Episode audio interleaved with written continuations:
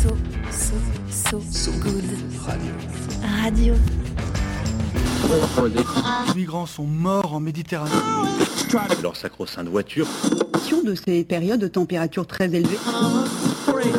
Ces femmes qui subissent le harcèlement quotidien. Madame, Monsieur, bonjour dans l'actualité aujourd'hui. Une info Libération, l'ONG Transport et Environnement assure que les biocarburants, substituts des carburants fossiles, sont, je cite, un gâchis de 9,6 millions d'hectares de terre, soit la superficie de l'île de l'Irlande. Économie. La Silicon Valley est le microcosme des excès du capitalisme, titre un article du Monde. En 2022, les 1% les plus riches de la région possédaient 36% des ressources totales de la Silicon Valley. International. Dans les colonnes du New York Times, dans le sud des États-Unis, peu d'araignées ont une réputation plus redoutable que les veuves noires. Mais ça, c'était avant l'arrivée de leurs cousines d'Afrique du Sud, les recluses brunes, qui les agressent et les chassent. Sympa. Société. Relayé par Nice Matin à cause d'intempéries, un vol Paris-Nice a dû atterrir dans la panique générale à Montpellier. Une passagère explique même avoir envoyé des messages d'adieu à ses proches. Une bonne raison pour euh, prendre le train la prochaine fois.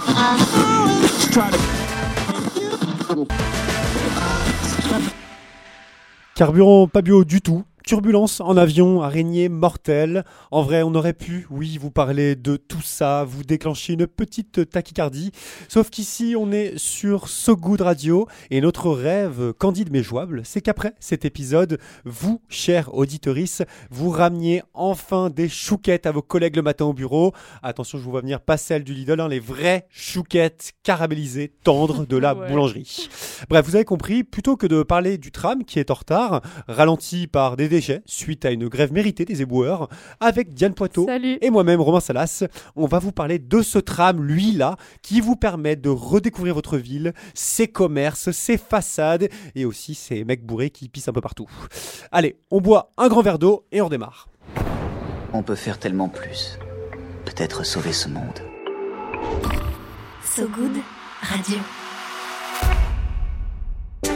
10 minutes pour sauver, le monde. 10 minutes pour sauver le monde. La quotidienne info de So Good Radio.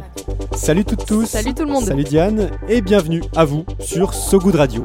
Accordez-nous 10 minutes, peut-être un peu plus, on vous donne de quoi sauver le monde. Surtout qu'en vérité, peu de chances que les 4 fantastiques le fassent à notre place.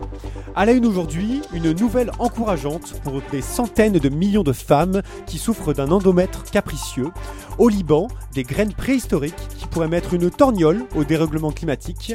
Et enfin, en Aix-en-Provence, un hôpital qui chasse le désespoir par l'art. En milieu de journal, retrouvez aussi l'appel du good avec ceux qui changent le monde sans cap ni super pouvoir et ta fameuse chronique, le peigne dans le maillot, Diane, dans l'espoir de s'endormir tous un peu moins cons aujourd'hui. Ça, c'est pour les titres. Maintenant, place au fil info, place au fil good. So Good Radio. So Good Radio. 10 minutes pour sauver le monde.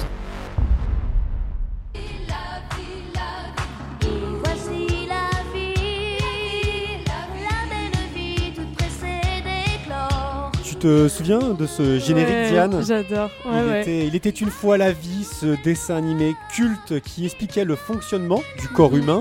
Perso, moi je le regardais tous les dimanches en sirotant euh, mon chocolat chaud avec ma sœur, c'était trop bien. Le beau vieux temps. C'était vraiment une belle époque, ouais.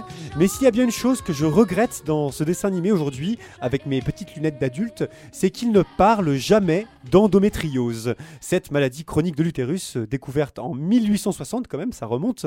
C'est ma sœur qui m'a sensibilisé au sujet et qui m'a appris que l'endométriose causait des douleurs extrêmes, tiens-toi bien, à une femme sur dix dans le monde.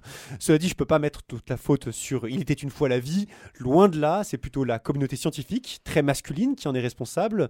Heureusement, aujourd'hui, en mars 2023, deux traitements prometteurs contre l'endométriose suscitent l'espoir. Des chercheuses et chercheurs d'Écosse et du Japon ont, trou- ont trouvé un traitement qui réduirait nettement les douleurs des femmes touchées. Ouais, des douleurs insoutenables, c'est ce que décrivent les principales concernées.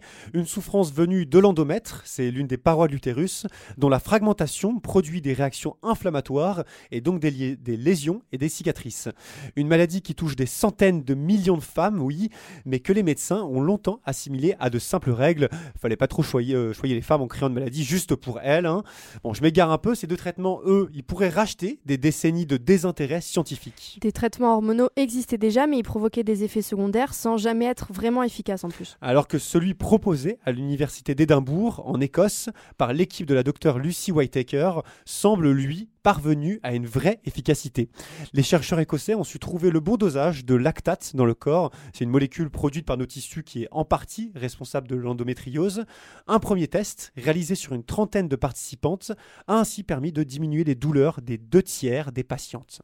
Prochaine étape pour Lucy Whitaker et son équipe, faire une étude qu'on dit randomisée en double aveugle. Ça veut dire grosso modo l'administration du traitement à un premier groupe et d'un traitement placebo à un second. Tu parlais d'un deuxième traitement aussi? Ouais, je vois que tu suis un second traitement euh, du laboratoire Shugai Pharma au Japon qui a mis au point un anticorps capable de freiner l'inflammation de l'endomètre. Lors d'une expérimenta- d'une expérimentation sur des singes femelles, la taille des lésions a été divisée par deux. Une étude clinique est désormais en cours sur 26 patientes japonaises, signe que les choses bougent au Royaume-Uni. Cette fameuse injection du laboratoire japonais sera expérimentée en 2024. Et si jamais le dessin animé Il était une fois la vie fait un remake, c'est sûr, cette fois, ils en parleront.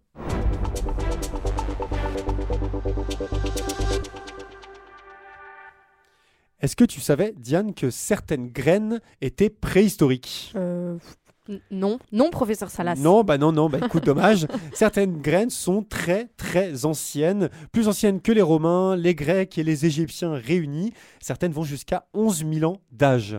Des graines ancestrales, comme l'explique la directrice du programme alimentaire Icarda, qui a installé de graines dans ce qui ressemble à une grande salle de congélation façon Picard géant au Liban. So today we're very, very proud to see this gene bank opening as part of a global network of gene banks that CGIR and partners manage all over the world. C'est ce qu'explique euh, la directrice du programme alimentaire Icarda.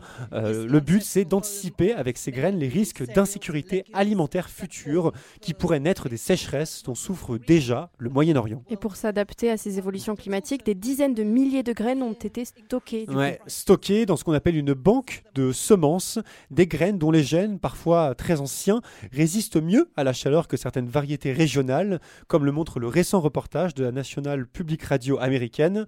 On y retrouve les parents sauvages du blé, du pois chiche, de la lentille, de l'orge. Et en les combinant, ces semences pourraient aider la région à s'adapter au climat à venir aussi aux nouvelles maladies. Ouais, des sortes de méga graines contre la chaleur, la sécheresse, mais aussi, oui, là, contre l'arrivée de nouvelles maladies. Faut dire qu'avec euh, 10 000 ans de sélection naturelle dans les pattes, elles en ont connu d'autres, ces graines. La banque de semences va ainsi s'atteler à identifier les espèces les plus résilientes et partagera bien sûr ces informations avec les autres banques de graines du monde. De quoi constituer une, je cite, police d'assurance pour l'humanité, selon la responsable de la banque libanaise Mariana Yazbek. Une dizaine d'autres pays en possèdent une, déjà, de banques, à commencer par les États-Unis, la Chine et l'Inde. C'est plutôt rassurant de savoir qu'à l'image de la culture, la nature, elle aussi, a droit à ses bibliothèques. Retour en France, à Aix-en-Provence, où un centre d'art dédié à l'art contemporain vient d'ouvrir ses portes dans un hôpital psychiatrique. Un immense hôpital avec un millier de soignants, plus de 300 patients, mais aussi désormais des artistes en résidence chargés de créer des spectacles en tout genre et même d'entretenir un jardin participatif dit d'art et d'essai, Diane. C'est le cas de Stanislas, jardinier paysagiste en résidence un mercredi sur deux, qui veut, je cite, rapporter de la vie à ce qui n'était qu'une modeste cour pleine de gravier. C'est ce que rapporte le média Beaux-Arts. Pas très loin, un petit pigeonnier, euh, d'autres jardins également, dont l'un dédié à, ce qu'on appelle le bouquet final, comme l'appellent euh, les patients, une grande fête. Au total, une dizaine d'artistes plasticiens et de comédiens sont accueillis chaque saison. Ouais, ils sont logés, nourris, blanchis sur place, souvent pour quelques semaines, parfois quelques mois, selon la durée du projet. Tous présentent à la fin de leur résidence un spectacle ou une exposition, avec des ateliers en co-création pour le grand public et aussi, bien sûr, pour les patients de l'hôpital. Comme quoi l'art peut toujours trouver sa place, y compris dans des lieux difficiles. Une, une lutte contre le désespoir, finalement. On est sur un très beau, un très haut niveau de, de jeu de mots. Merci. Un art qui n'est pas vu, j'essaie de continuer comme si de rien n'était, un art qui n'est pas vu par l'hôpital comme une aide sanitaire, mais Diane comme une preuve que la vie continue.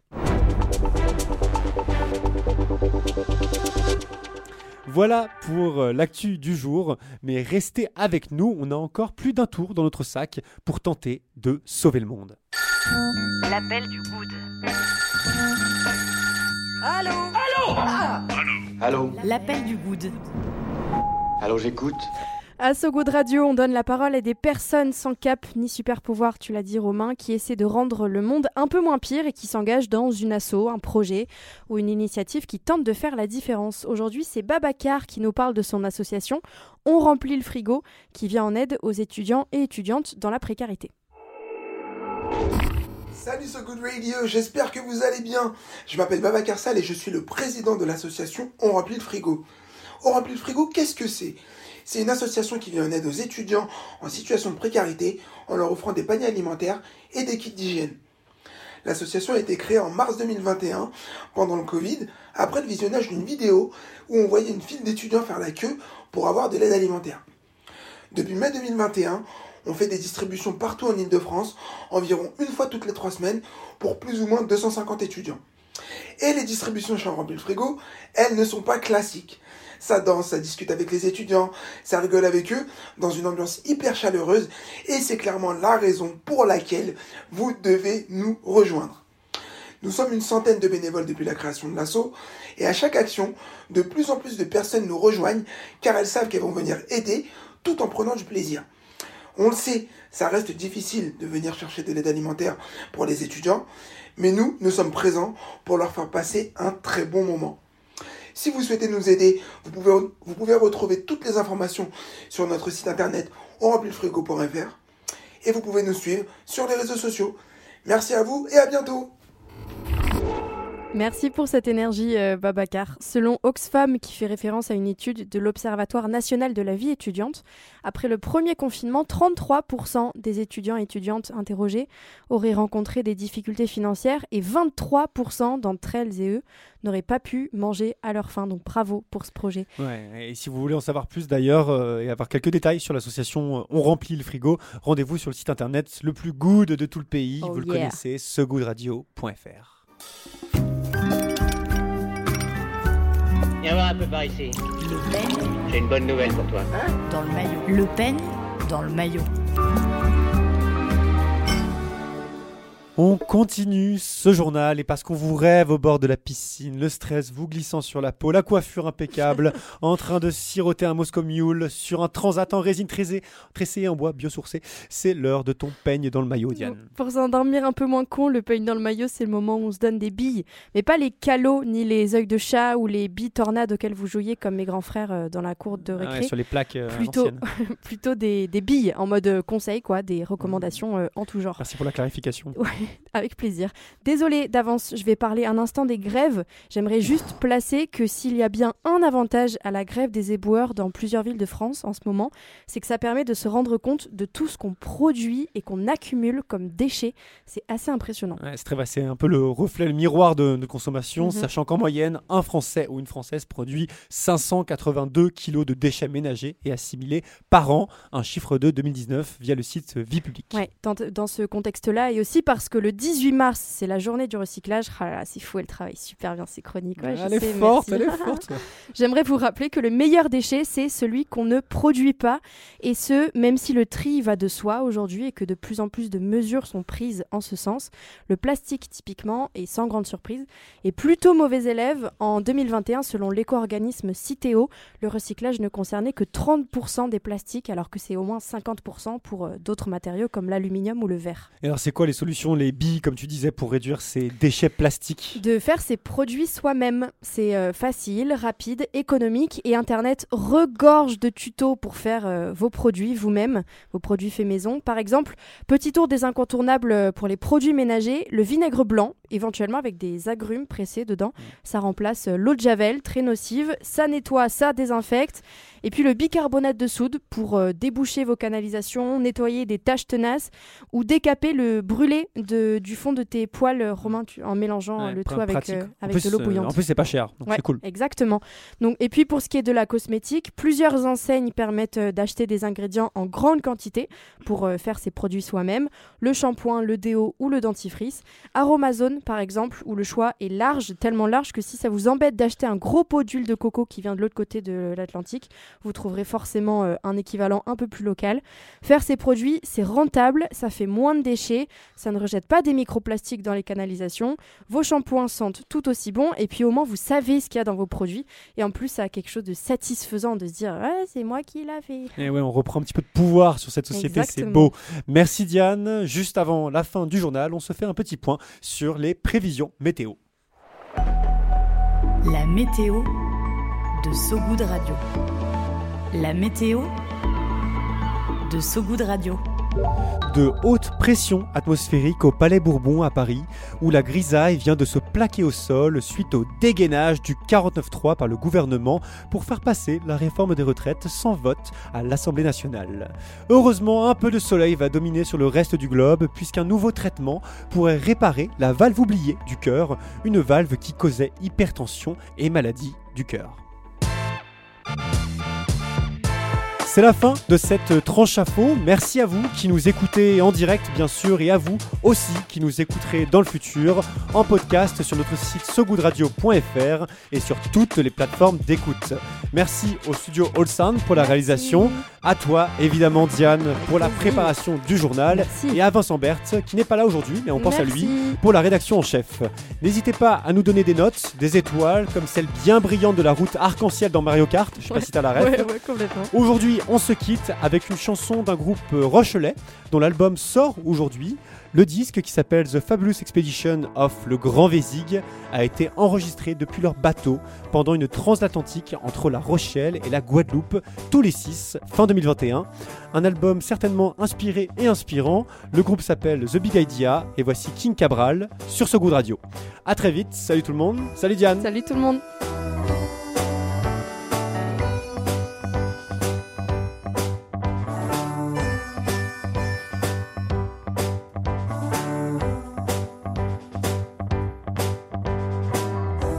We told you our rhythm, we can't do much more.